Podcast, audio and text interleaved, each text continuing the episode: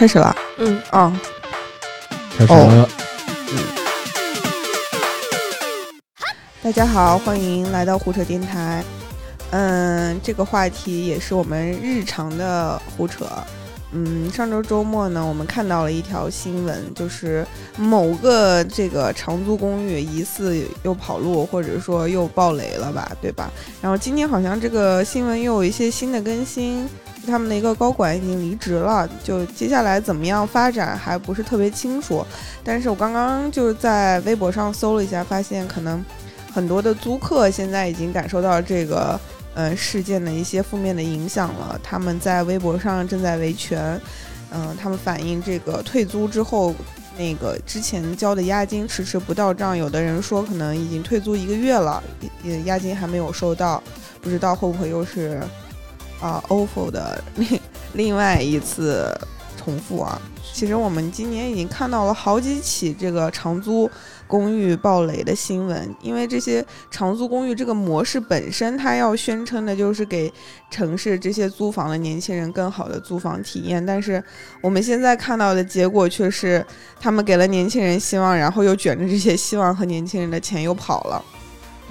嗯，所以我们可以看到，就是经过了一系列的这些泡沫之后，年轻当代年轻人租房生活的现状可以说是又是雪上加霜吧。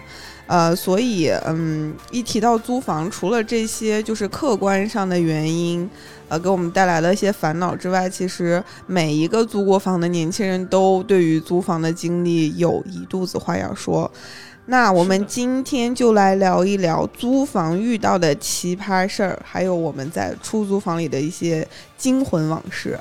嗯，出席今天这天日常吐槽的班会嘉宾有，我大家好，我是张渣渣俊。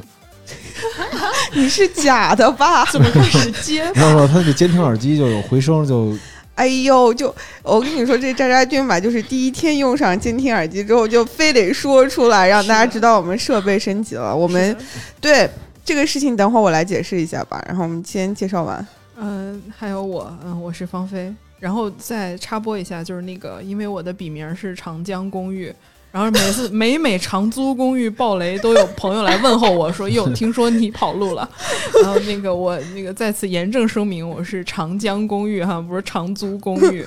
那个你们跑路不要来找我。这个太好笑了。嗯，对对对，我每次都会被就有时候我也会看错，尤尤其他推送给我的时候，就是什么长租公寓叉叉叉叉叉，我说长飞干嘛了又？对对对，就是觉得我不知道缺了什么德，嗯，等会儿把我微信退了。哦，我以为是张家。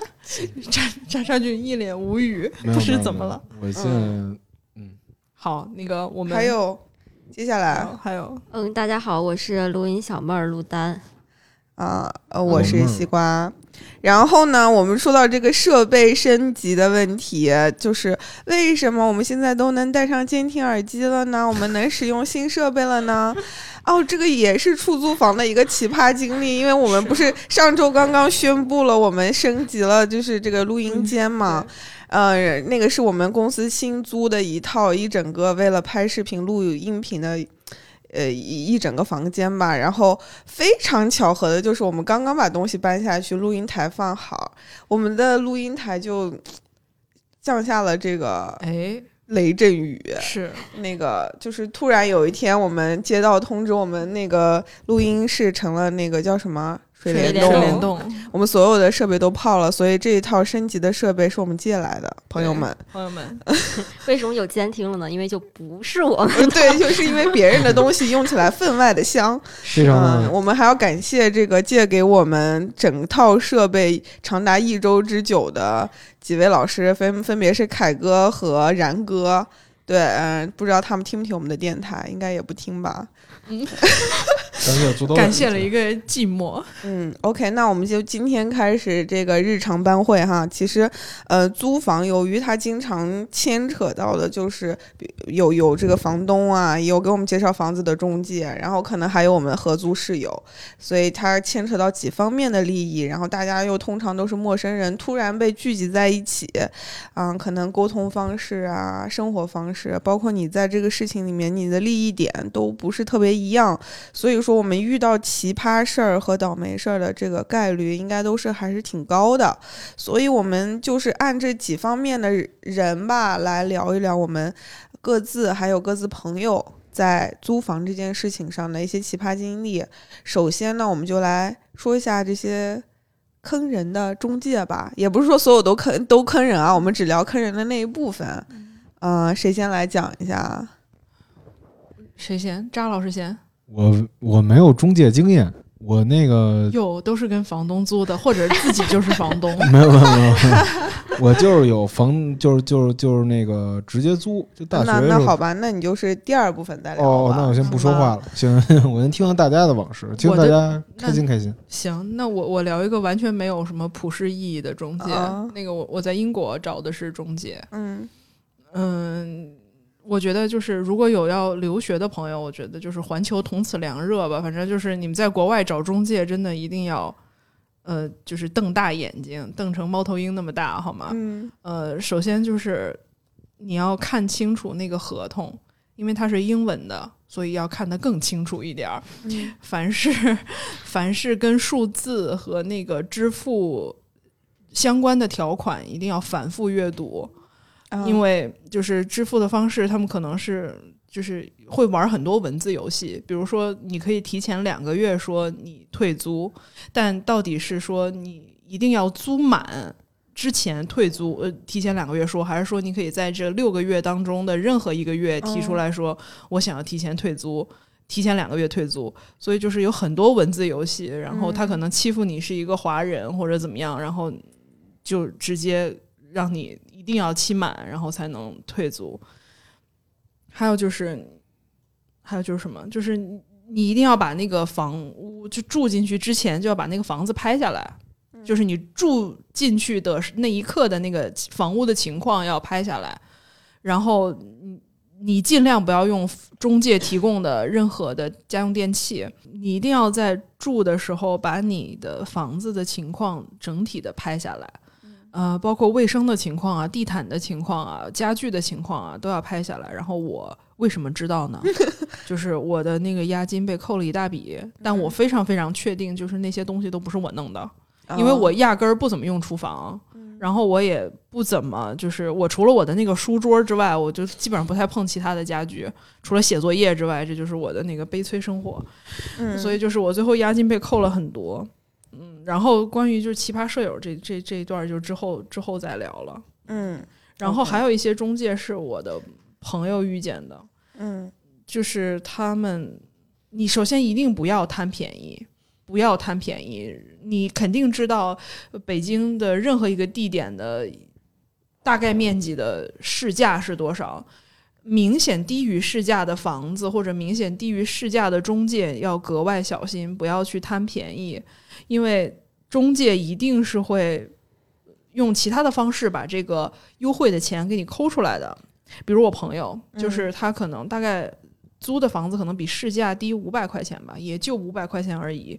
然后他住进去的第一个礼拜就开始要问他收各种各样就子虚乌有的费用，然后那个中介其实还是还是连锁的，之前在青年路上有几家都在都是那个中介。然后他就会跟你说你要交这个费用那个费用，然后如果你不交的话，他就连夜被中介把行李扔到了楼道里。另外一个朋友是把那个锁眼堵上了，用那个固那个胶水儿。五零二胶，对，所以是北京的吗？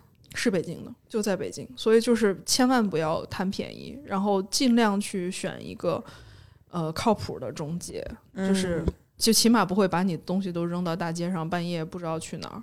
天哪，是的，这太太恶劣了。对，这就是我的两个中介的故事。OK，然后我这边有两个，哎，有三个吧，我可以分开说啊。我先说我自己的吧，就是我那个时候也是刚好上完学，又再一次回到北京，在苏州街附近。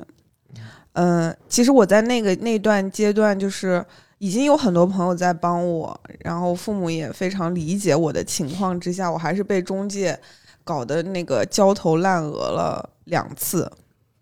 嗯，第一次可能有我的问题，就是我跟我朋友一起去看了那个房，结果那个房太贵了。我们两个在这个冲动决定要租之后的二十分钟，知道我们没有那么多钱，所以我们就说可能我们无法租了。然后他说那就那个押金没有办法退给你们，然后我们就只好接受了这个现实。当然心里肯定是很不爽的，但是其实押金人家就是这个作用嘛，我们也。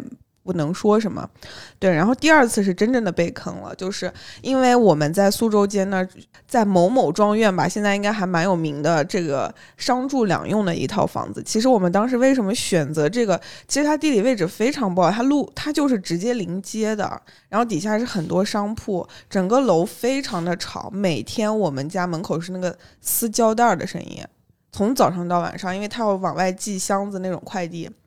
但是我们还是决定租下来，因为我好朋友就住住下面那一层，我们想说可以相互照顾，因为当时都是刚回来找工作什么的，然后我们就找了也是很大的一家，现在如果是两巨头的话，应该是其中之一这样一家呃中介，找了之后就是那个小哥就是非常态度非常之好。啊，我们这边就是呃可以介绍你，你想要什么价位的我都可以给你找到，很快你今天就可以入住，然后我们又很着急就。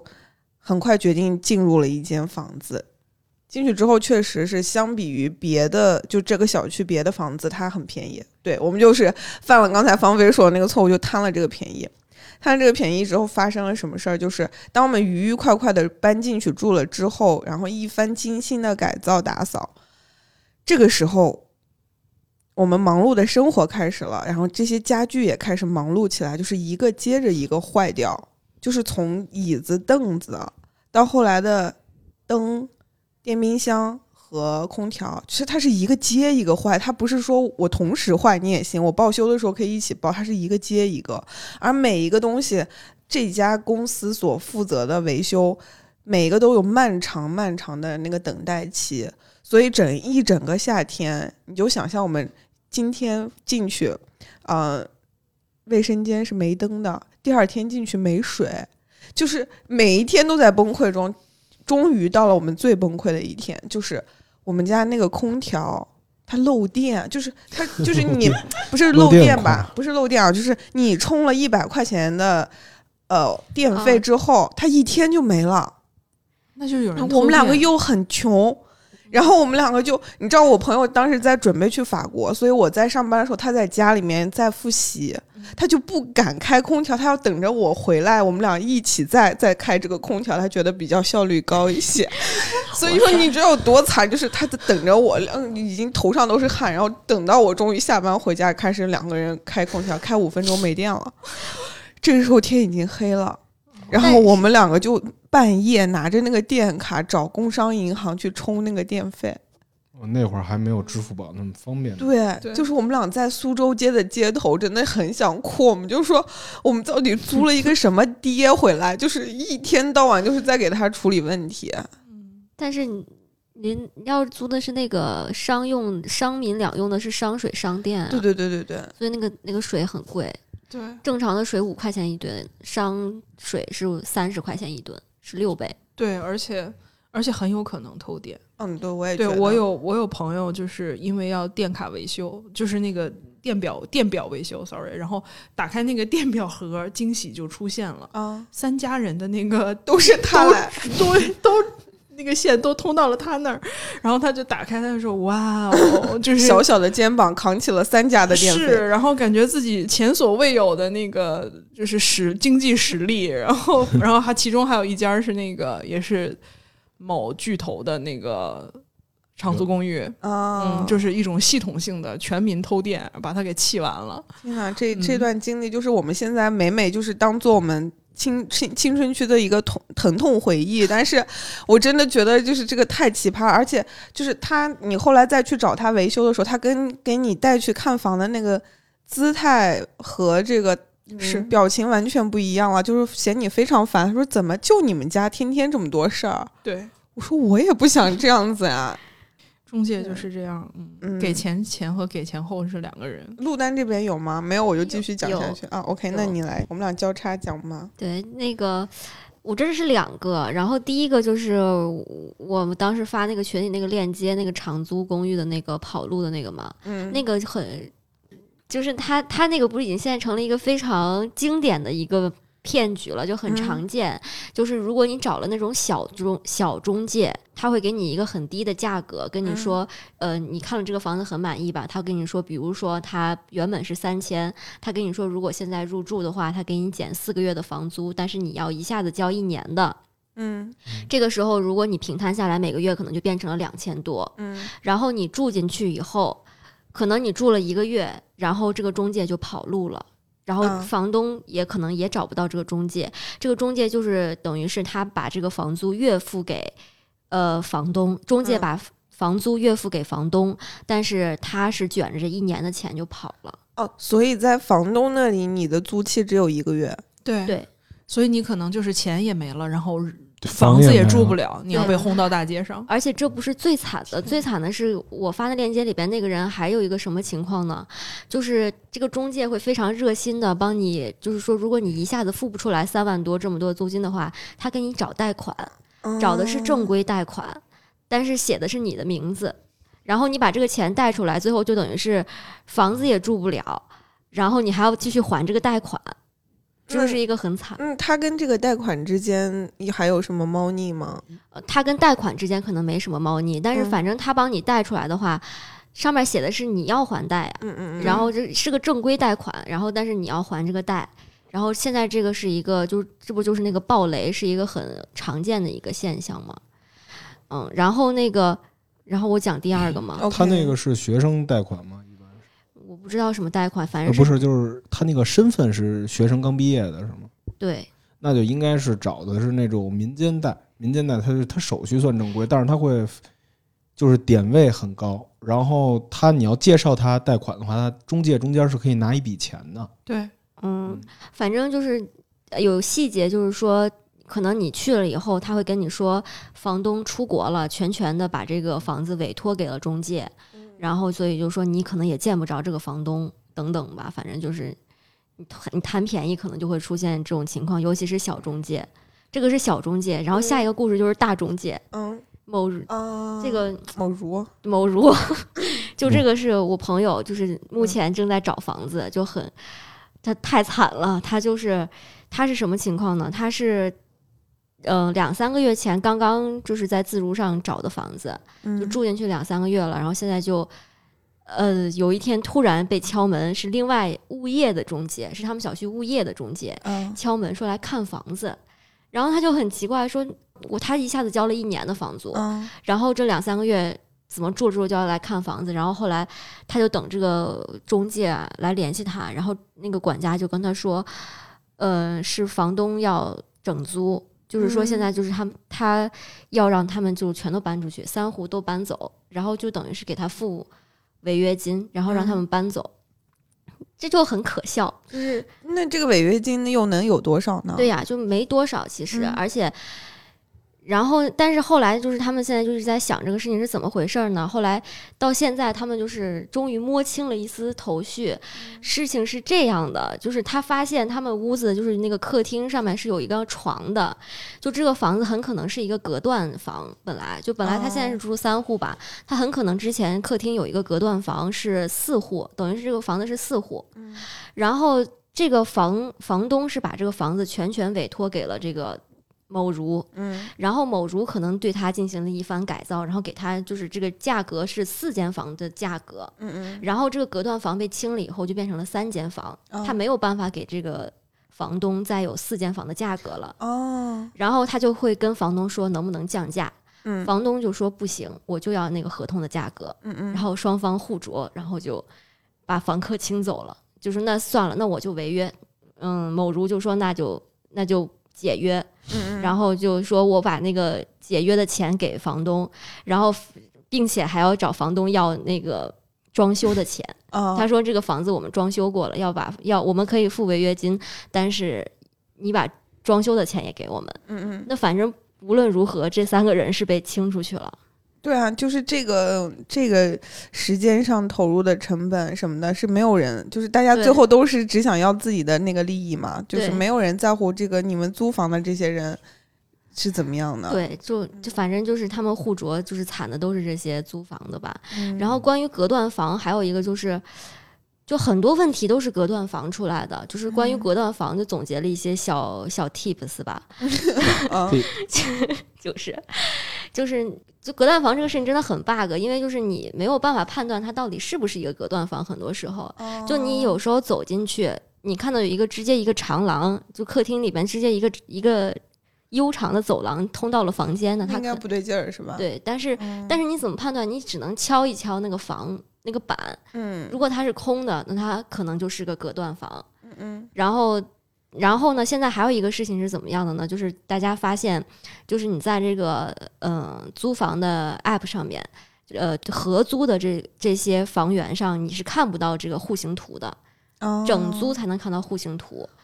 然后昨天我们就在，他突然就明白了为什么现在就不放户型图了，哦，因为其实他们这些中介也是，就是投机取巧吧，就是他们其实也是想弄一个，就是等于是如果排查不到，他们就可以多租出去这一间房嘛，嗯。就是是这样的。但是但是其实如果你去，呃，我我也问了别的朋友，就是说如果你是想知道这个它是不是隔断房的话，有的中介就是你问他，他会如实告诉你的，或者是说你找他要这个户型图，应该也是可以的。嗯就反正就是关于隔断房这事，还是要留个心眼儿。就发现很多问题都是隔断房搞出来的，隔断房是不是就是群租房啊？嗯是对，它是不合法的。就比如说，我们家楼下有一个就是那个群租房，然后贴了一告示，嗯贴了一告示，上面说那个群租房清退整改，然后说嗯多少号得搬出去，现在里头都没人了。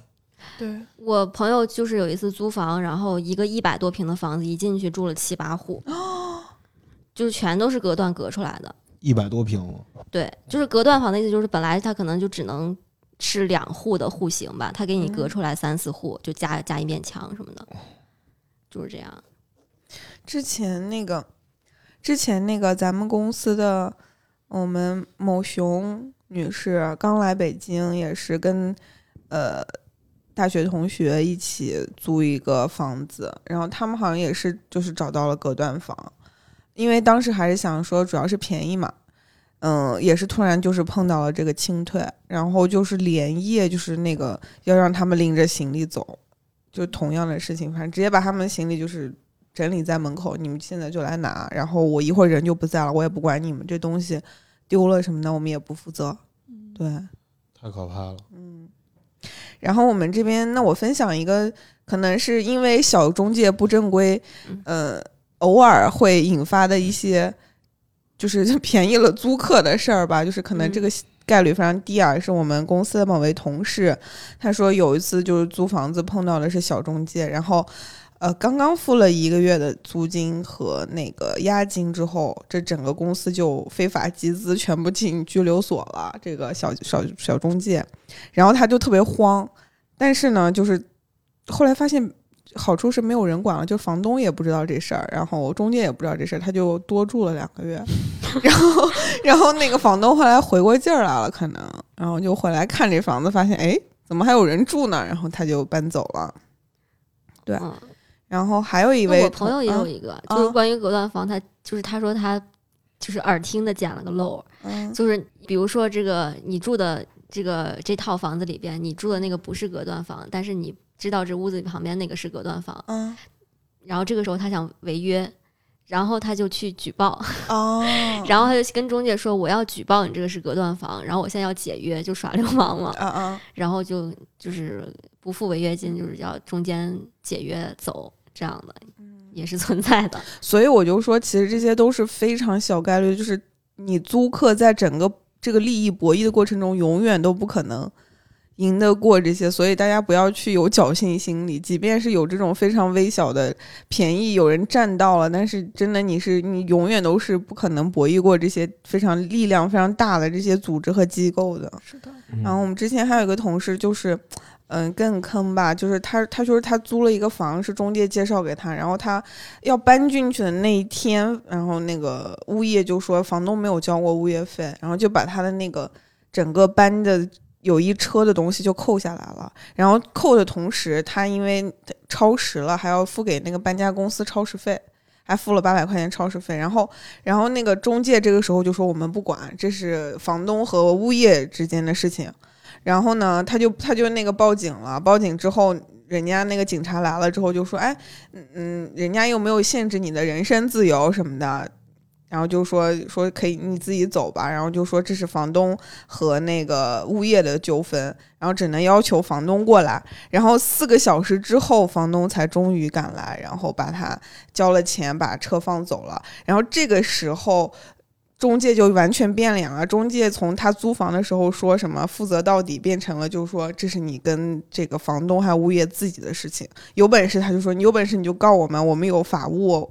对吧？然后这个时候，房对于房东这个中介还是跪舔的姿态，因为房东之后可能有卖房的计划，还想委托给这家中介。然后到这个时候，我这个同事就终于看出来说，无论是警察、物业还是房东，他们几个都是互相就是认识的，你知道吗？就是他们是一个利益共同体，他们有共同的利益，所以你永远都是那个最后买单的那个人。是的，嗯。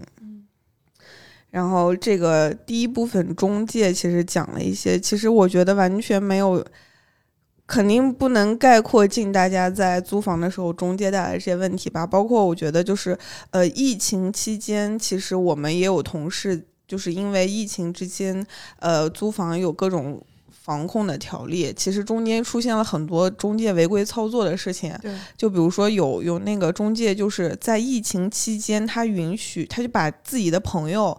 带进那个某如的某如的那个房子里面去洗澡，就是因为那个空空房没有人在里面住，他就把外面的人带进来洗澡。然后另外一间房是我们同事住的，还有当时就打幺幺零报警了，因为这是非常危险的，你还要去做核酸，你也不知道他带进来什么人，对吗？然后那个中介就说，我们就给你报销那个核酸的费用，别的我就不管了。对，而且疫情这个事情其实救了一个公司。就现在是知名跑路公司，就是知名暴雷公司嘛，就是那个某可。啊，对，然后就是其实他们是应该是在去年年底的时候已经资金链有问题了，嗯，然后但是因为疫情的关系，就是你进不来也出不去嘛，也不允许看房，你也不能就是换房，对换房有很大的影响，所以基本上他稳定住了自己的这一波在。就是还在住的这些人，所以他只他们只能续租，所以就基本上续上了资金链。但是在这个疫情马上好，已经好起来之后，你就知道他又爆雷了。嗯，对，说明还是有极大的问题的。对对，因为我我那个朋友他他在那儿住了一年，他遇到的情况是那个一年当中，他那个房子换了五六个管家。哦，就会感觉到就是这个公司明显还不成熟，他的人流量就。就是人的流动就很大，嗯，就他肯定不成熟。然后还有一个特别有意思的就是，就是二手房房东是一个新的职业，你们听说过吗？二手房就是有这样一批人，他们可能是二房东吗？呃呃，二二房东，二房东啊，对，更正一下，二房东。嗯嗯，就是有这样一批人，他们那个没有什么正业，然后他们是干什么呢？他们租了房以后，他们作为二房东再把这个房租出去，然后来赚这个差价。他可能租了很多个房子，嗯嗯，然后来赚中间这个差价。就所以说，就是租房的时候就必须要看那个房产证和那个人的身份证，是的，就不然你可能被赚差价。就那如果是二房东，他对这个房间做了一系列的改造呢？就是就是他自己当一个。就就就重新做一下这个房子，然后再租，有有这样的房东没有是吧？就我觉得这有点困难，因为那个房东收房的时候，他会检查一下房子，就是他不是会收你押金嘛？就他要确保他的那个什么电视、柜子啊这些东西还在。就是如果二房东去改造的话，会不会收房的时候那个房东就会就说你怎么给我改了这么多？就肯定会有这个问题。嗯嗯哦，对，有些房东他不太希望别人去改他的房子。对，嗯。就是就是他们那个呃中介都是那种大的嘛，比如像链家什么的那种，还是也有小的，也有特别小的，就是在那个一般是在那种小区底商，嗯嗯，然后他他掌握着某个小区的那种很多房源，对，嗯，那那那是不是可以就是说，就是比如说他所在的中介机构名声越小，他就是干坏事儿的几率就越大。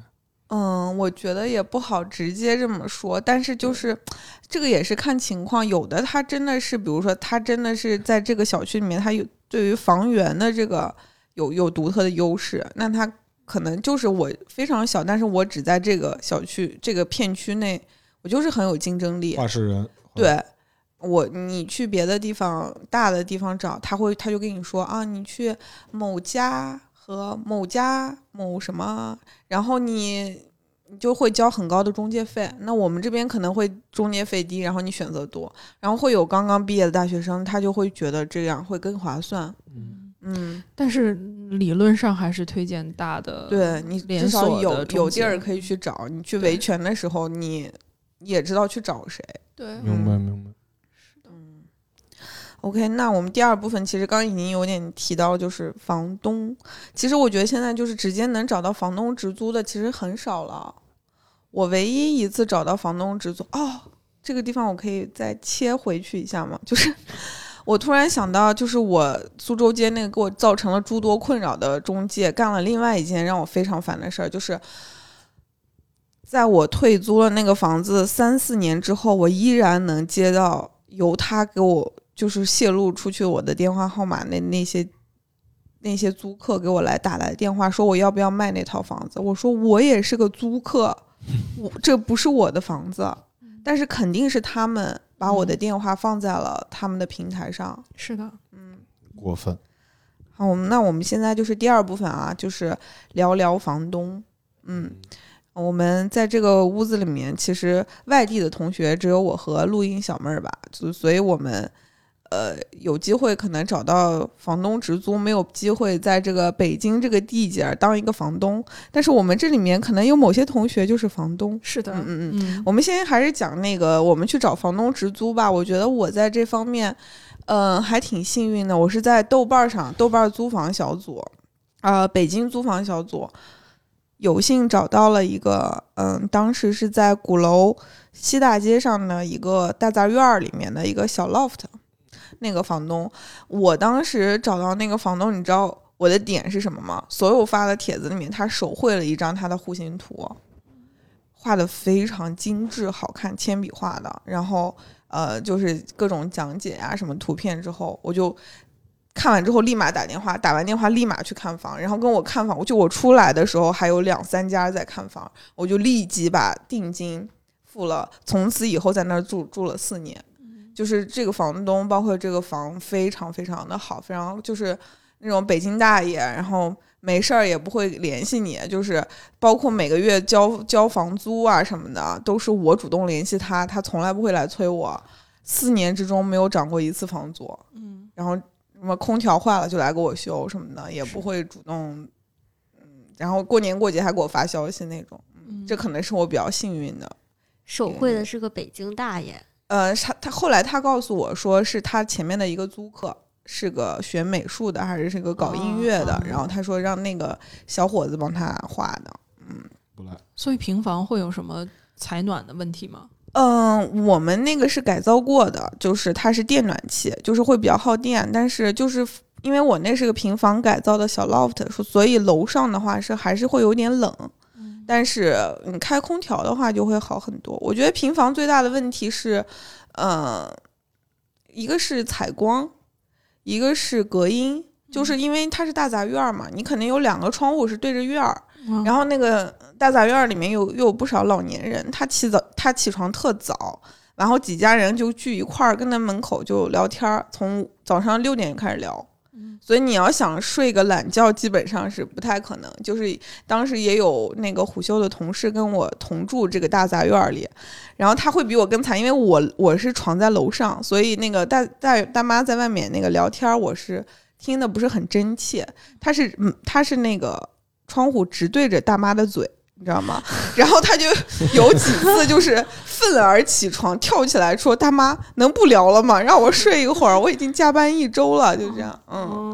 就就这点儿，其实大妈就是安全啊什么的都特好。你想，那大妈都平时特关心你，爱你怎么怎么，嗯小小姑娘、小伙子什么的，人家都挺关心。然后还有什么小野猫，经常就在我那个天窗上面睡觉，都还挺可爱的。我看到嗯。过，嗯，非常那愉快合租的我没有合租，那是单单租的。哦，单租。嗯，那那同事在一楼的是同事他是住另外一个房间，跟我一条小巷里，就是大杂院里。非常幸福这。好像那个张曼玉那个电影就二零四六之前的那个叫啥花样年华啊？对对对对对，好像那个呀。然后他，然后曾老师扭扭着 扭着，穿着旗袍回到了小平房。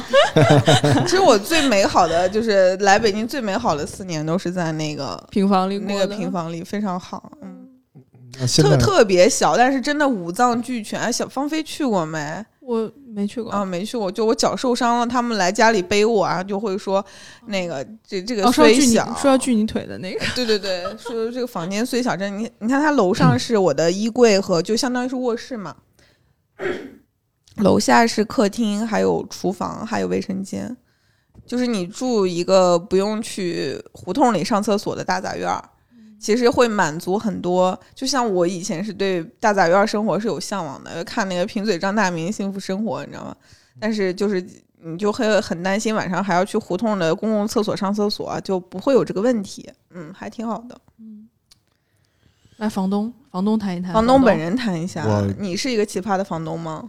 我没当过房东，但就是我我们家租房的时候，就是我听我妈老聊，就是我妈就就一开始也想直租嘛，直租就就少点中介挣的钱嘛，然后后来嗯租了两次，发现还是交给中介吧，就是交给房屋中介，因太为操心了。太操心了，就有时候比如上班呢，就说哎那个今天约个点儿，然后过来见面，就跟开会似的。就比如说就过来聊，然后聊，然后还砍价什么，太麻烦了。他就直接整租给那个整租给中介，就中介按年给他钱，然后中介你想干嘛干嘛，就是给你约法三章，就不能打隔断，不能钉墙，嗯然后之类的就行了。然后或者就是简单知道一下，就是住房的人别太老了，然后万一、啊，哎就不太好，找点年轻人住这种。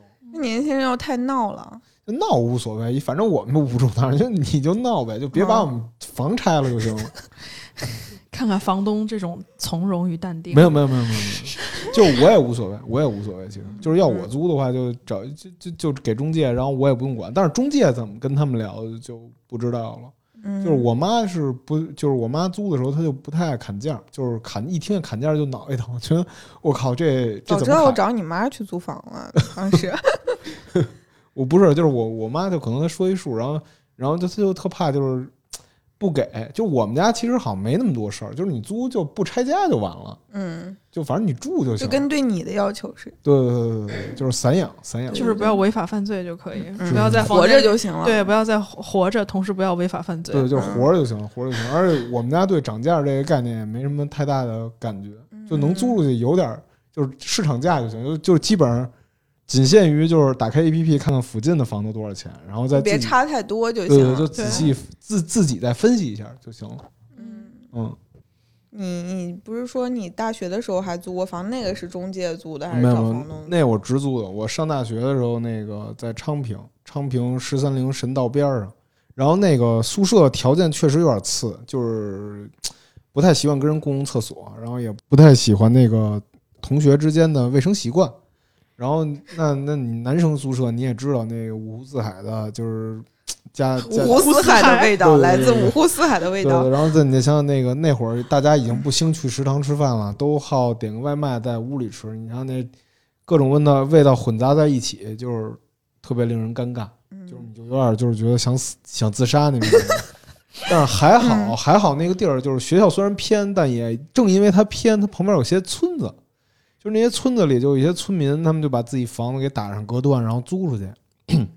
然后我我就在其中一个院里租了一房，那个房我记得当时是五百一个月，然后押一付三，然后商水商电的价格。还商水商对店，对对，他就是农房、农用房吗？他就就这就选择性就是这么少，就没有办法。你而你上课什么的，那地儿离得还挺近的。哎那它是正经的床吗？还是炕啊？呃，正经的说，不是，因为我看那个何伟写，他当时不是在长、嗯长哎长城附近租了一个农用的房，说还挺那个乡土的感觉的。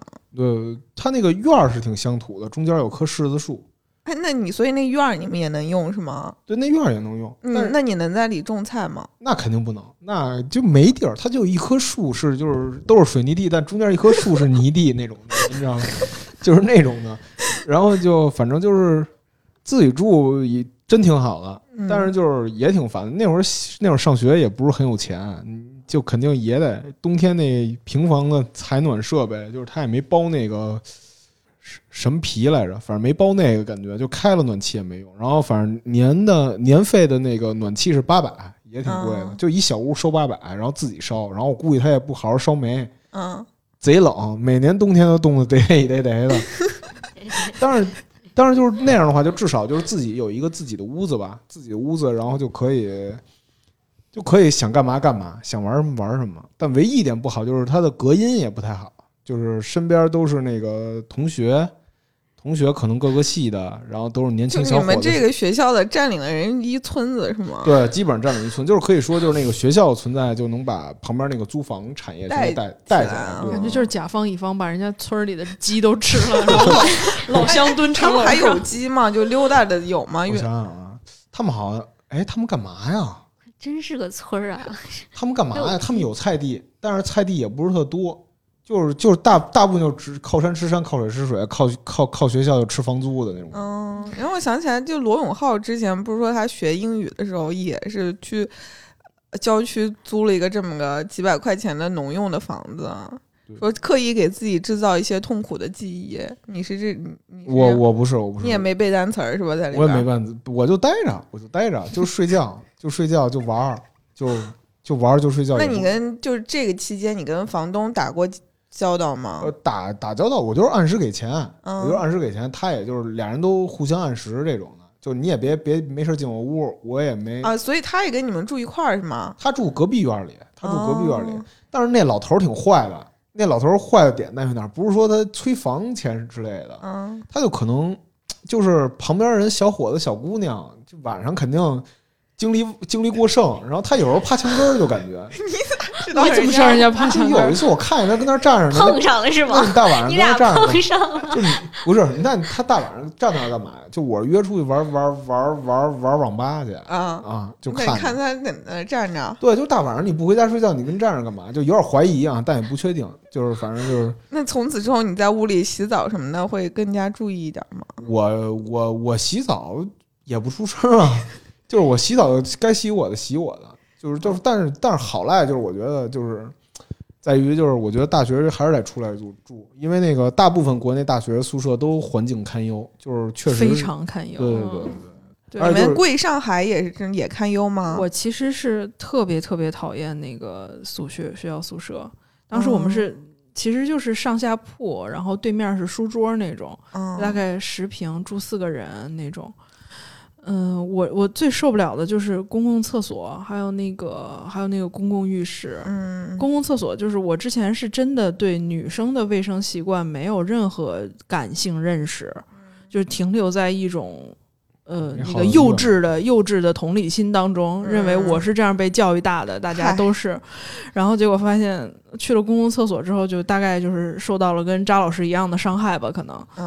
啊。那你当时有想说我在学校旁边租一个什么？没有，上海太贵了。就哦杨、我我的学校在杨浦区，然后在五角场那边，就是虽然说是上海的下支角，呃，鄙视链的底端，但是也很贵。就是我我不太好意思跟爸妈开这个口，就是你要说一个月五百块钱，我真租了，但是真的找不到一个月五百块钱的房子，没平房附近。没有。然后我就凑合住在宿舍了，嗯。哎，其实气陆丹也是那个上着大学就租房了啊，现在属于你为啥不住宿舍啊？因为她有男朋友了吧？啊！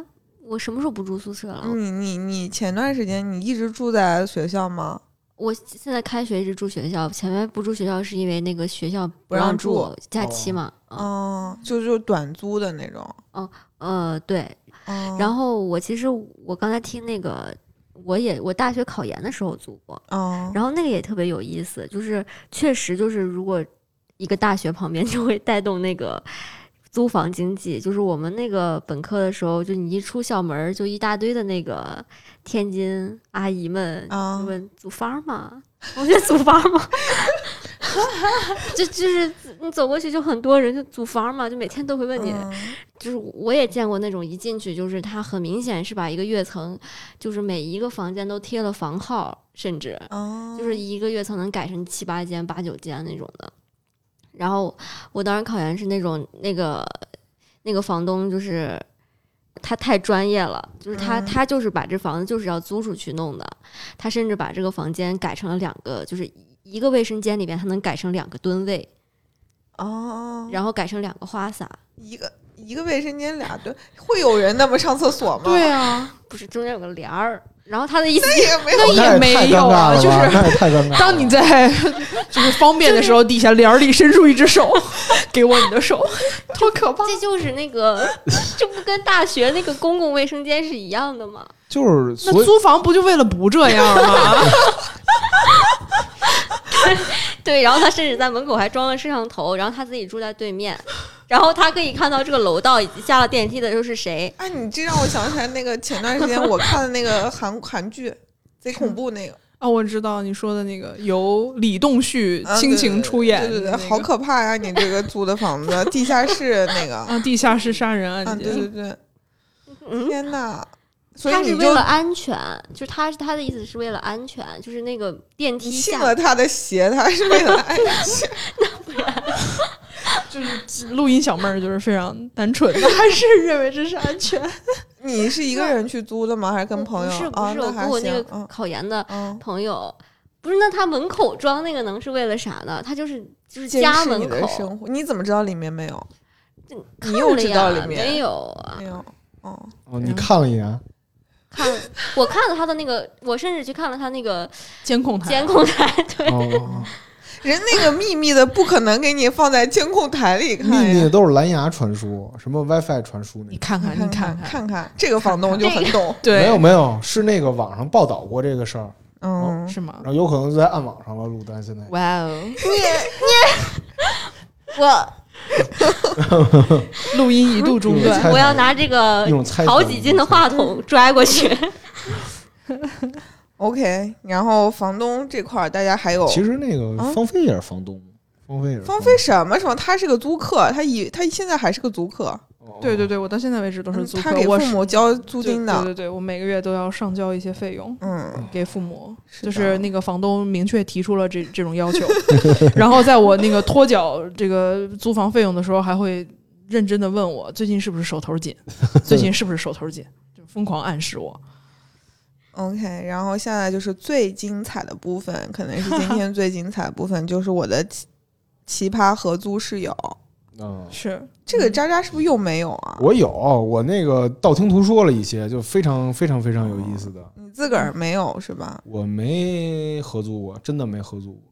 就我是蜜罐里泡大的小孩儿真，的不是不是真的不是，就是我我我我这个合作能力比较差，就没法合租。是我是吗？我也想合租，但是条件不允许。哦哦，，OK。然后呢我我经济状况不允许我合租。我先来说一个也是个男孩儿的故事吧。这个男孩儿非常精致啊，就也是我们公司的非常帅气的 ODD 老师。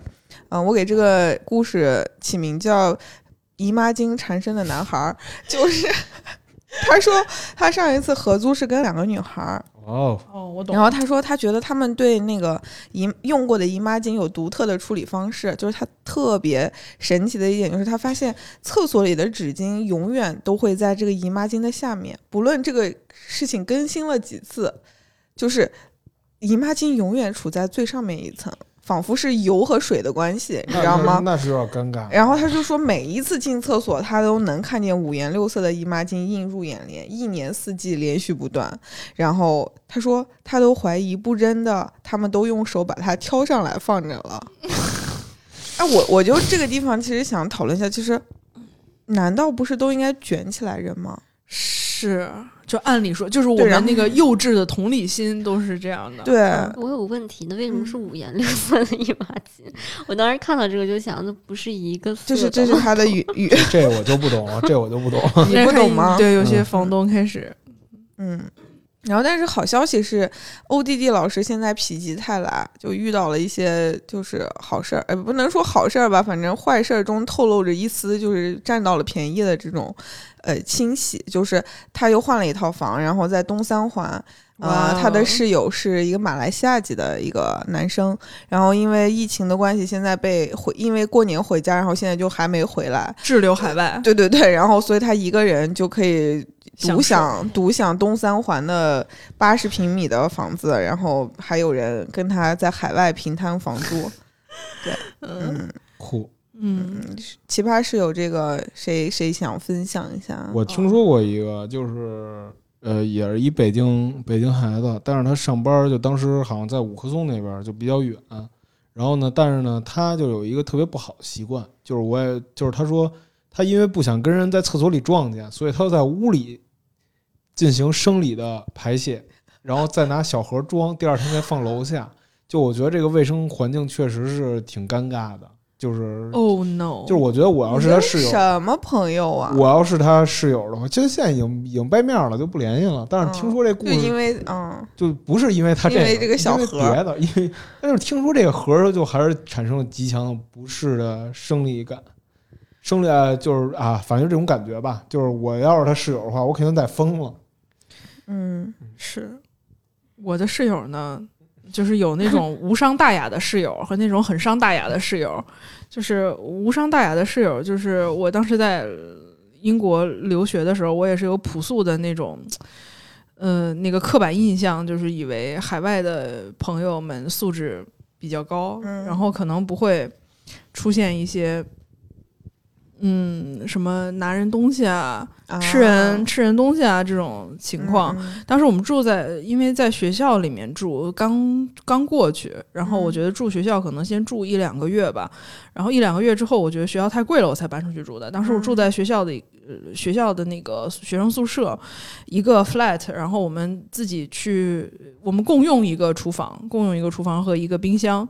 我当时想说，我也不用就是那么那样的，在我的面包和牛奶上写我的名儿吧，那肯定太过了，所以我就买完东西就放在冰箱里了。然后当我第二天看见的时候，嗯哇，哦我的那一桶牛奶已经只剩三分之一了，然后我的那个吐司面包也只剩一半了，然后我买的什么洗洁精什么东西就疯狂使用，嗯，就是可能我觉得人家在开 party，然后把我的东西全吃了，然后人家也黑不提白不提，也没有人跟我说什么，就你放下那一刻，然后室友就说过年啦，，对，然后就开始狂吃，然后就是我所有的东西都在用，然后我就想说，嗯，就好像也不是，是吧？就感觉这个外国有最人，后破案了吗？你不知道是谁，我不知道是谁，但是还是他们有一个，就是说，呃，大家都会去遵守的一个规则是，如果不写名字的话是可以公用的。不是，但是里面没有任何人写名字，哦，但是我觉得我也不会。我去吃别人买的东西，嗯嗯，对，反正就是我一直没有破案，但是我在那儿住了一两个月之后，我就搬出去住了嘛，所以我也懒得去搞清到底是谁谁吃完了我的吐司。这个其实无伤大雅啊，无伤大雅，就是比较伤大雅的是我我出去住的时候碰到的一个波兰室友，嗯。那个波兰室友，我不知道啊，就是他让我普及了一些那个东欧黑帮的一些知识，就是这样的，就是如果你管东欧的黑帮借钱。那个 deadline 是礼拜五，如果你礼拜五不还钱的话跟，写稿一样。对对，deadline 是礼拜五，好吗？然后就是跟那个跟一些那个科技媒体的编辑是一样的，如果你星期五不还钱，就有人打爆你的狗头，对，就有人会打爆你的狗头。嗯嗯、但是呢，他就是星期五潜逃了，他就是非常聪明的潜逃了，然后留你一然后个人徒留我们在家里面凌乱。当时我可能我的室友都有一些什么别的节目，然后我一个人在家里面写 IC 特别痛苦，嗯，然后在那噼里啪啦打字的时候，听到了哐啷一声，我想说妈的，是谁把我的那个门关关的那么大声？我还在那儿想说是谁，然后我想说大概就是跟朋友吧，然后关门太那个不留心了，然后我之后我又听见哐啷一声，是二楼的那个他的那个房间传出来的声音，然后我又没有理他，他以为没人，他想制造出一些动静，让你们出来迎迎他。然后最后我我实在受不了了，因为我听到就一些打砸类似打砸抢的声音，你觉得什么东西被葫芦到地上了，然后书书架里面的书倒了，就类似这种声音，然后我就出来了。我想说妈的，这是妨碍我写作业。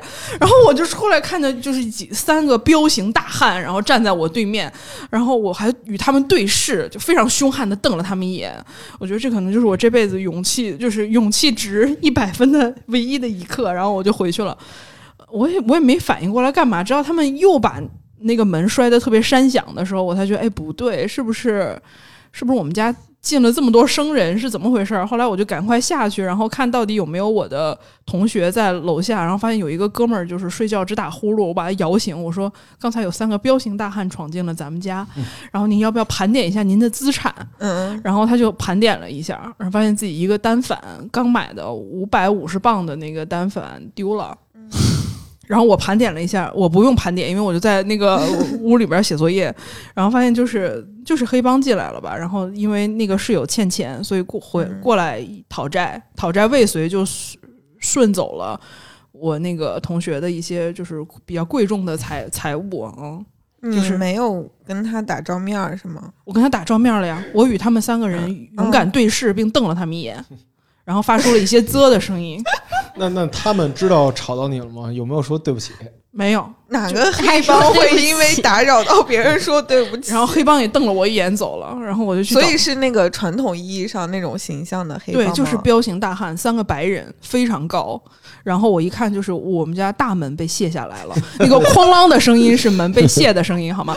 然后那个波兰室友那个门哐啷那一声也是被卸了，就然后他哦们就是一地狼藉，所有的东西都翻下来了，显然是没有找到钱才去真的就是因为借钱吗？对，而且我当时是听到说他之前是管他爸爸借钱，然后他爸爸催他还钱，然后他可能是借了黑帮的钱还他爸爸的钱，哦然后就导我还以为是他爸找的黑帮呢。然后就导致就是我们家就是真的是 对，然后我真的是父子情啊，对啊啊亲情，然后东欧父子情就是这样的。对啊，我就赶紧给那个英国的警方打电话，然后英方英国警方就是迅速的响应，非常快速。就是不到两个小时就来了，然后就是一顿做笔录，然后什么什么取了半天，然后就跟我们说啊，那个我们我们会那个就是那他们还挺精准打击的，就是他们不会就是动你们室友之类的。但是感觉方飞要不没在的话，必要芳菲的东西也被拿走了。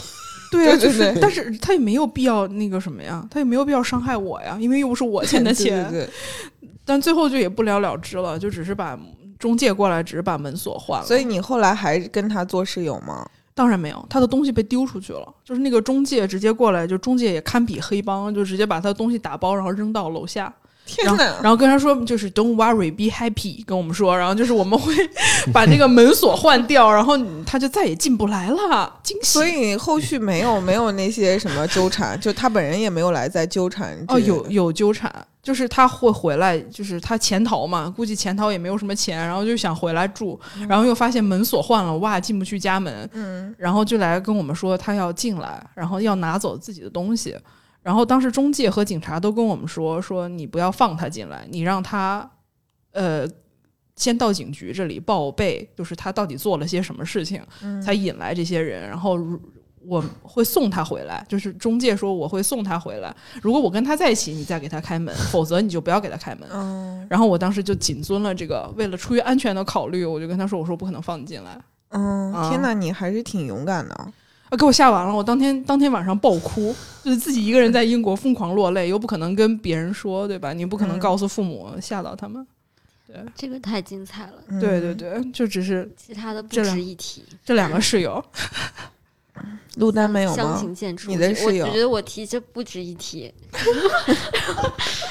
我我感觉就是最让我就真的气到我，就觉得最奇葩的一个就是，就是我就是我当时就是在回学校之前，然后我住在那个朋友家，然后我是跟他搬了一次家的，就是我我们搬家之前住那个期间你在我们这实习呢，还呃对就是你假装非常平静的在实习，其实已经生活里面已经波涛汹涌。那个，对，其实有两天我都快气死了。嗯就是嗯，就搬家之前，就为什么会这么突然搬家，就是因为他那个室友，就他们以前还是好朋友，还是个男嗯生，就是他们，然后他们是个们男生，对怎么了呢？问问问着呢，问着呢。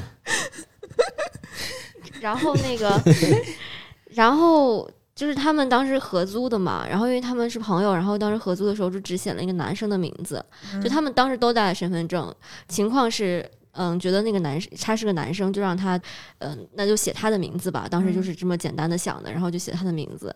然后后来他就想先搬出去，就偷偷的把合同拿走了。就是说，嗯，因为合同上只写了他自己的名字，所以他现在就是要跟那边解约。他说你没有写你名字也没办法，就是就没有办法。然后就说那行吧，那就搬，然后就搬了。就是就是因为这样嗯就他，单方面要解除跟这个房东的租约，然后所以你们也要搬走。对，就就反正提醒就是，不管是朋友还是什么，就一定要写都写上名字，就合租也得把名字都写上，嗯然后就。就这是让我觉得最奇葩的吧，那其他的感觉跟方菲老师一这个 不值一提，简直。那那搬那那就是从那儿走的时候，你搬东西麻烦吗？麻烦呢？麻烦哪个翻墙不哦麻烦呢？嗯，对，我之前还在豆瓣租房上面看到说，想要在租房这件事情上取得胜利，或者起码不吃亏吧，嗯就是要不但以最大的恶意揣测每一个人，哦，就是不管嗯揣测那个跟你合租的人，还是揣测那个中介，你都要想到，就是他可能会在哪里坑你，然后你一定要就是杜绝这种可能性。我觉得我在呃租房这件事情上真的已经足够幸运，就是我租嗯房的经历不是特别多，然后每一个都还蛮长的。然后其中有一段时间就算比较波折，就是我说的那个苏州街那一段时间。然后那个我们那个房子后来搬出来也是非常临时的，也是。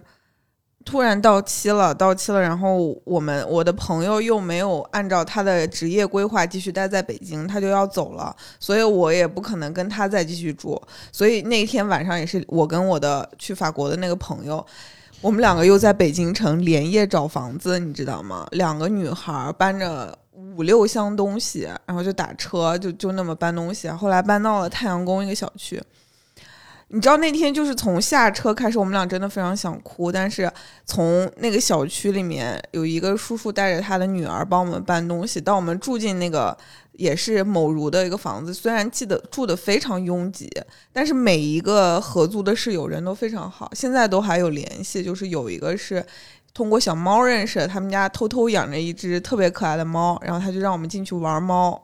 然后另外一个是特别热心，然后还有一个是那个芭莎的一个时尚编辑，然后就是就是我感觉我在这件事情上还挺能遇见好人的，但是我也听到我朋友的一些经历，确实是，呃，这个事情就是如果你没有遇到一个很靠谱的，就是运气很好，我靠遇遇到这种靠谱室友，其实是很危险的，因为你要日常很多的私人生活的时间是跟一个陌生人一起度过的，对。因为之前那个我们某熊就经历了一系列就是不靠谱的室友吧，先是未经允许、未经沟通的情况下煮螺蛳粉儿，然后还放在冰箱里吧，导致那个冰箱到现在都没有办法就是放东西，除味啊，对你没有办法放别的东西。然后还有什么就是就是也是疫情期间，那个室友带别的室友回来。哦、都不是那个室友在的情况下，他直接把房卡密码，就是房间的密码给了一个不认识的人，让他住进这个房子。后来，后来你知道，就是那个室友跟他这个朋友之间还起了纠纷，还要让我们这个同事去帮他们什么？他现在在我的房间里面，我的东西还在他的手上。你现在，你现在从哪个房间进去，帮我把那个东西拿出来？我害怕他把我东西带走，就是变成一个一场谍战，你知道吗？如果你找不到好的室友，我想起来一个，我室友她男朋友，然后那个养的那个猫，然后他就他们是装在屋里装了个监控，然后就是为了看看那个猫，结果就发现那个她男朋友的那个隔壁的室友还是她同事，就在他们走了的时候进去去打那个猫，哦，就很震惊。是认真的那种殴打是吗？就也不是认真的殴打，怎么说？就是那个他们那个屋有一个阳台，然后他嗯们就看到那个他猫见了他就躲嘛，然后他就哦会拿那个晾衣杆儿去去怼那个猫，然后那个猫就躲到阳台，他就在那儿吓唬那个猫，然后就戳那个猫。天哪！真的太缺德了！就这些人，真的不为人知的另一面，有的时候就会在跟你合租的时候展现。我的妈呀！是变态。如果是我，我就会窜。嗯嗯，谁敢打我的猫谁就要死。吓人。但其实就是我听朋友说，就即便你遇到了好的室友，然后嗯包括是好的房东，但是同样你依旧还有烦恼。嗯就我有一个朋友，他是就在旁咱们单位附近租房吧，然后呃在另外一家公司，然后他租的是一个自己跟女朋友合租了一个一居室，就感觉嗯就是觉得很完美。但其实他跟我说，他最大的烦恼就是你不敢布置这个家，就是你始终对这个、哦对这个地儿是没有一个归属感，或者是所以我特别佩服那些社交平台上说什么租出呃什么租房不租的不是什么，反正那话怎么说的？反正意思我还要在这儿生活。哦，就是什么房子是租的，生活不是租的，啊啊啊对，房子是租的，生活然后跟那疯狂装修，然后嗯然后被房东收回房子了。就是改造，现在很流行那些什么改造计划，对对对，我记得有一个台湾的人是吧，租了三十年的房子，然后把那个哦改造成一个特别好看的地方，花了多少钱？就跟、哦大概跟买在台湾买一个房子差不多的价钱然后被收回这些来了人没有，因为他签的是三十年的合同，就是他们一家人可以在那儿从三从他们三十岁可能租到六十岁什么之类的。哦，是是北京一个胡同里吗？我我不知道，我忘了是胡同还是台湾还是了，哦，对反正就是感觉也挺好的。他有跟我说，他说那个摆件也只能瞎买，然后他也不敢买很，就是他其实是对一个生活很有热情的人，嗯他有希望就是买一些什么那边户的雕像啊，班克西的雕像摆在家里，就弄得有模有样，然后弄个地毯，嗯特好地毯，然后挺帅的，没事拍拍 ins 网红照那种。嗯，但就是因为这房是租的，他每次下单的时候就会很犹豫，他他就是总会就是不敢去布置，因为他会就知道就是就总是在犹豫跟焦虑之中，就他总想让生活变得更好。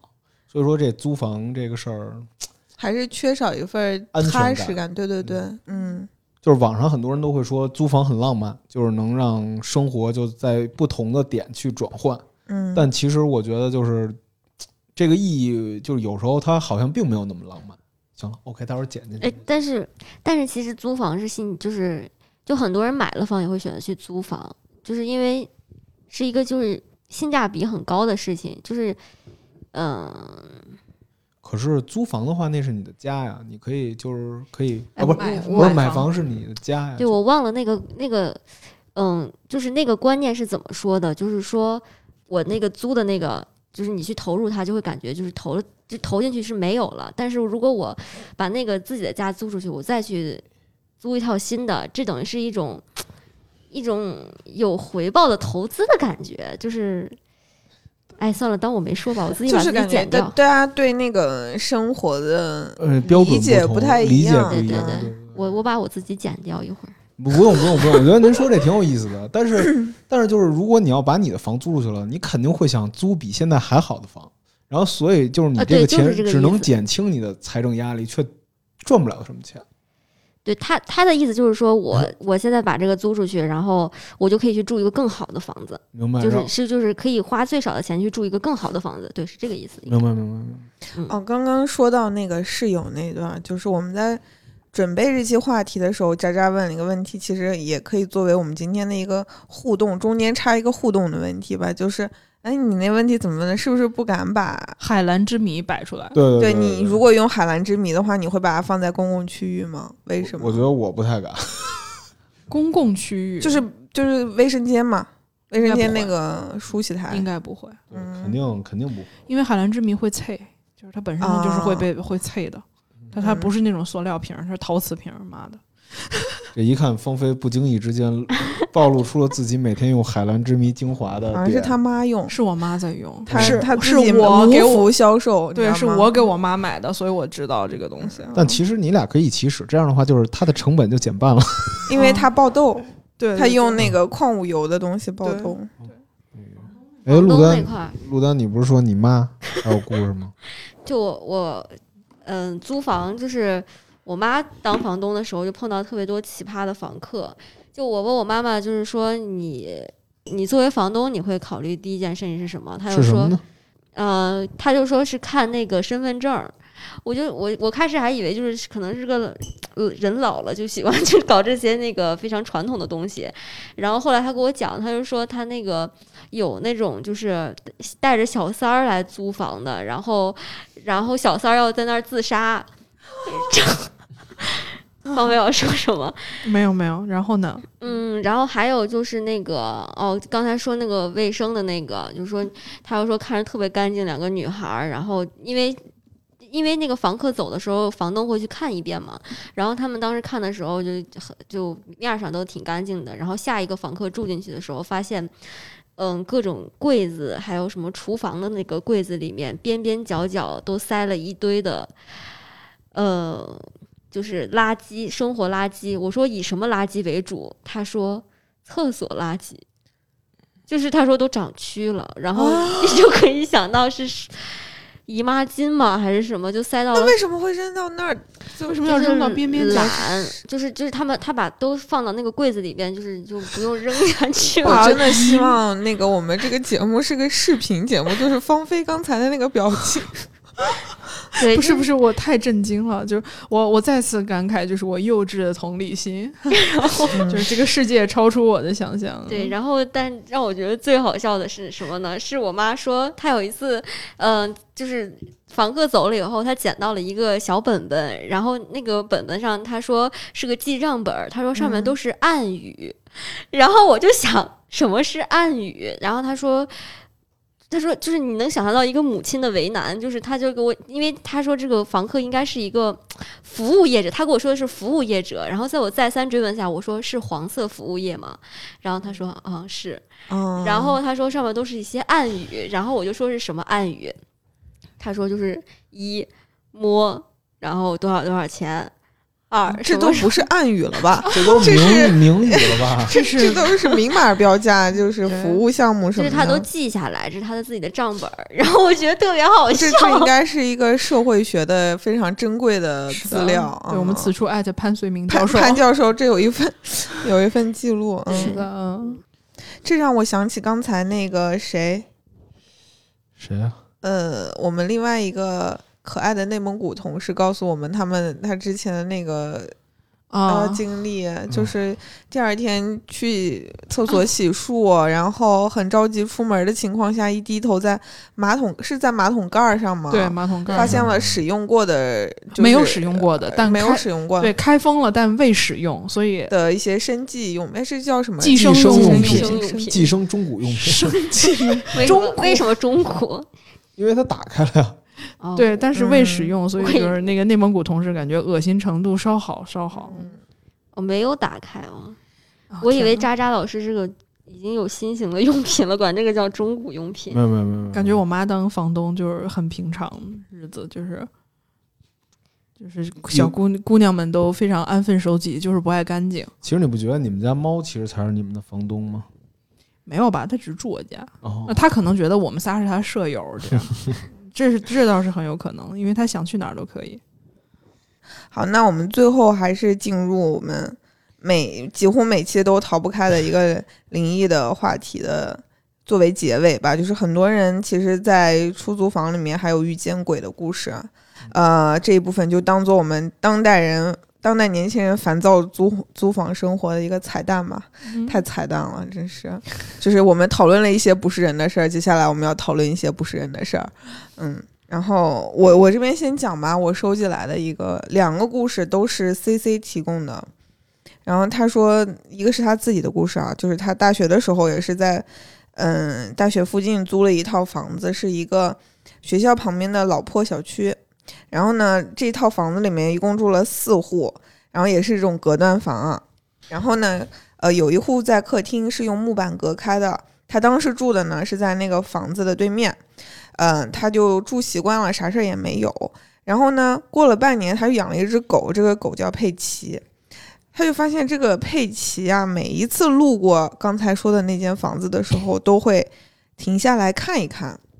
然后他没放在心上，因为他跟那个住在那块儿的那个那家人关系还不错，然后他就没放在心上。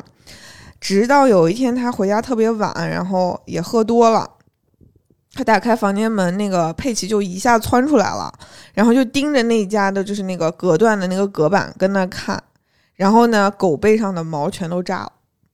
然后他就当时他也一下觉得就醒了，就是毛骨悚然。然后他后来搬走的那一刻，他终于忍不住好奇心，他敲了一下那个隔板，然后声音是闷闷的，不是那种空的，是闷闷的。但是他觉得里面还有一层东西隔着，但是不知道是什么。然后他就没敢问，也没敢跟住在这家的人说。对，他说他现在非常后怕。跟我说的时候，如果当时我敲的时候里面有一个声音敲回来，他就完了，他就吓完了，当场吓死。嗯，然后他还分享了另外一个他朋友的故事，也是那家，嗯，这个朋友家也养了一只嗯金毛，然后他他们呢就在家门上猫安了一个电子猫眼儿。有一天，这个朋友的对象出出差了。但他们家的狗呢，就突然走到这个门口，对着门就开始狂叫。这个事儿奇怪就奇怪在这个金毛平时完全不叫，然后这个楼道里和门外都是没有声音，就是人耳听是没有声音的。所以这个朋友就一下特别的好奇，他就打开手机看那个画面，结果这个画面什么都就电子猫眼的画面啊，什么都没有，闪了两下就说失去连接了。嗯，然后他就说，就是当时他们朋友就分析说，是是不是有小偷进来了，还是或者怎么样，就动作很小。他说真的是一点动静都没有。然后狗叫之后呢，是那种一根针掉在地上都能听见的安静。然后他后来还去了小区物业查这个电电梯的监控，同一时间电梯里面也是空的。嗯，这个事儿也是至今无解。但是就是两次动物的反应都非常的反常。让他觉得特别毛骨悚然。嗯嗯，我那个原来就是有一个同事，他住，他也跟我说，他租房的时候曾经碰见过类似的。嗯，就是晚上有人在他耳边叫他的名字，还有就是他以为室友回来了，但室友其实没回来的。他是听见动静了。对对，听见动静进门了，但其实就第二天他那个室友才真正的回来。我靠。那前面一天晚上回来的是谁？那那那那就没人知道了，有可能是好朋友吧。但是就是他说，就是他跟我说，肯定他不会骗我的。他就说后来搬走了，搬走了。是那个房间的问题？对对，是那个房间的问题。嗯，我之前看见也是一个呃，豆瓣上。我忘了是灵异组还是租房组的一个消息，就是他是中介带他去看房，然后他就说对这个房方方面面都挺满意的，然后他就嗯剖了整个房间的一个看房的照片吧，然后就说那个嗯，他拍到浴室的时候，发现上面贴了一张符，哦，那就是镇，而且上面的字儿是那种镇恶鬼的符。然后他就说，那个，因为他选择很少嘛，他就说问大家，这个有这种福的情况下能不能住？嗯，底下说肯定就不能住，这都镇厉鬼的，那还能住吗？对，太可怕了。那会不会他们这种就是会不会这种房价很低的、起低的，就是就是一般都会有一些问题，是吧？对，嗯，就是房东如果直租，然后房价低于。周围特别多、特别反常的，我觉得是是需要注意吧，背后可能有什么问题。因为我们有一个室友，就是不是有有个室友，有一个同事就说，嗯，当时几户人也是住在一个房房子里，然后呃，突然有一天，就是呃，这是一个老人租老人的儿子租给他们的房子，然后住了一段时间，突然有一天，那个儿就是那个老人的女儿拿着刀就来上门砍他们来了，就是要。赶走这一些住户，就说是因为就是家庭内部的一些利益没有没有那个平均分配，对对对，吓死我！我以为是那个老母亲让女儿来看啊，没有没有 没有，就是说这个女儿不同意这个房子租给租户，还是不同意这个租金是那个儿子收，还是怎么着？对，然后他们也是就是很快就搬出去，所以就是这种房子肯定会多少有点问题。但是我觉得就是。除了灵异事件以外，就是好多人还会就是比较避讳凶宅这件事儿，就是对，就是我觉得就是网上人民日报说那个凶宅，然后什么那个灵异事件是封建迷信，然后说前两天不是弄了一个凶宅数据库吗？嗯嗯，说北京那个北边的一一片小区地方就是凶宅最多，但是他不让说，但我觉得应该让说，就是这其实是一个，就是有些人他心里会觉得。不舒服对对对我觉得还是应该有一个数据库去检索。那有肯定有人图便宜呃，有人有人做的，有那个就是日本当时好像是有一个官方的，还是也是民间，但是反正非常系统了。然后国内随后也出了一个，但是好像是以某家中介机构做了。对对但是嗯就我今天看，就好像就没法公开信息了。哦哦，对，没法公。以前应该是可以查到的。对对对，就我觉得应该还是得公开比较好。大家可能会就是因为一一套凶宅，它可能会影响一个小区的房价，房价所以就是很多人会很在意这个事儿。哎，其实我挺想问，凶宅是怎么定义的？就是发生了些刑事事件，就是非正常死亡，嗯，非正常死亡，自杀算凶宅吗？自杀也算，算就是也算，就只要嗯不是自然，就是比如你老死了，对对对，然后像病死会稍微好一点，或者就是死了没人发现那种的也算嗯也算嗯，行吧，那感觉我们家附近也是凶宅。啊，那没事儿，哪儿没死，就是这就是就是，如果你想化解一下自己心里那个不不舒服，你就说这都多少年的历史了，这整颗地球对对这哪没死过人啊？哪都死过人是吧？而我挺烦那个官媒就说什么助长歪风邪气的，我觉得这就是一个，我觉得这是每个人的嗯喜好或者说在意的事儿对，就是还是要尊重每个人。你说你不能强制人家就是你不能接受这件事儿嗯，对，而且就是觉得就是大家都看风水，估计那记者没事儿也天天看风水，哎，我怎么能升职啊？然后就不让人看。我不知道有没有朋友是有这个习惯啊，就是不管你是租房还是买房，或者是挑办公室的地儿，都找风水老师给看看什么的。嗯有这习惯，有这嗯习惯，，我就是们家就是有时候也我自己吧，就是会比较在意这个事儿，我会看一下 啊，对，就包括哪个屋就是摆什么植物，摆什么东西啊。嗯，就现在可能会看风水的比较多，嗯原来就原来分你哪套房是哪套房，哪轮得哦上看风水？对但是但是布置会有人布置的，啊布置会有人啊布置嗯，还有人哪哪块儿是财位，对对哪块儿就是得放一镜子呀，对什么的。挡一下煞什么的。嗯，镜子这个事儿其实也挺有意思的，有机会可以聊一下。就是就是租房的时候，其实你也要非常呃小心一些，就是硬伤吧，一些房子的硬伤，就一进门一一个镜子啊，或者是你晚上就是你自己想象，就你进门之后看房啊，有时候你要带着场景去看一个房子，就是比如说一起床，你晚上如果要上厕所，这一个路上是有面对你的镜子，那你就要想一想，你晚上的情况是有可能被吓到的。是的，这个东西倒不是说真的会不干净或什么，就是你经常被惊吓，你的精神状态也是不会好的。是的。嗯而且好像说什么厕所跟厨房连着也不好。嗯，嗯，对，反正就是各种各样吧，就是不知道，嗯、大家对租房这件事儿，无论是刚才陆丹的那个角度上很多的小 tips，还是呃看房细节上面的小 tips，都可以在呃评论区分享给我们。然后更希望大家把一些奇葩的经历分享给我们。有机会的话，可以把大家的故事也整合成一期节目。嗯，对的。希望大家能租好房，租好房。我还以为你下有有下半句呢。对，还以为要形成哎 slogan，呦哎呀，没有没有没有，对，那个两位歇后语大师今天也没没有发挥出来。对，就是租房还挺好的，能离单位近点儿就挺幸福。哦，但我偶也说过，说不要离公司太近。对，对他曾经干过这个事儿，就是他当时在你会发现你没有生活了，是吗？对，他在著名的 BAT 巨头中的其中一家公司供职的时候，因为他是做食品类的嗯，稿子，可能经常需要熬夜，然后他觉得租一个步行五分钟就可以到公司的地儿对他来说特别重要，他就真租了。租完之后发现，哎，不需要回家了，不需要回家了。就我我不管我我在公司也是在工作，我在家我好像马上也就要工作了，他就觉得工作跟生活不能分开。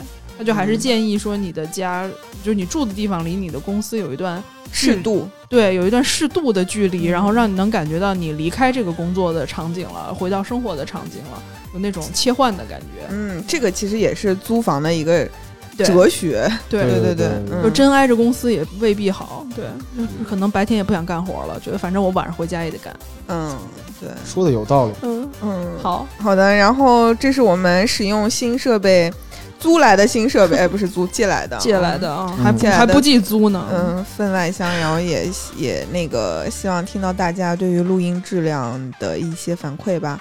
嗯，毕竟这套设备比我们之前的设备贵出去一倍了啊，嗯，非常高级，非常高级。嗯，好，谢谢大家，下期节目再见。拜拜，拜拜拜。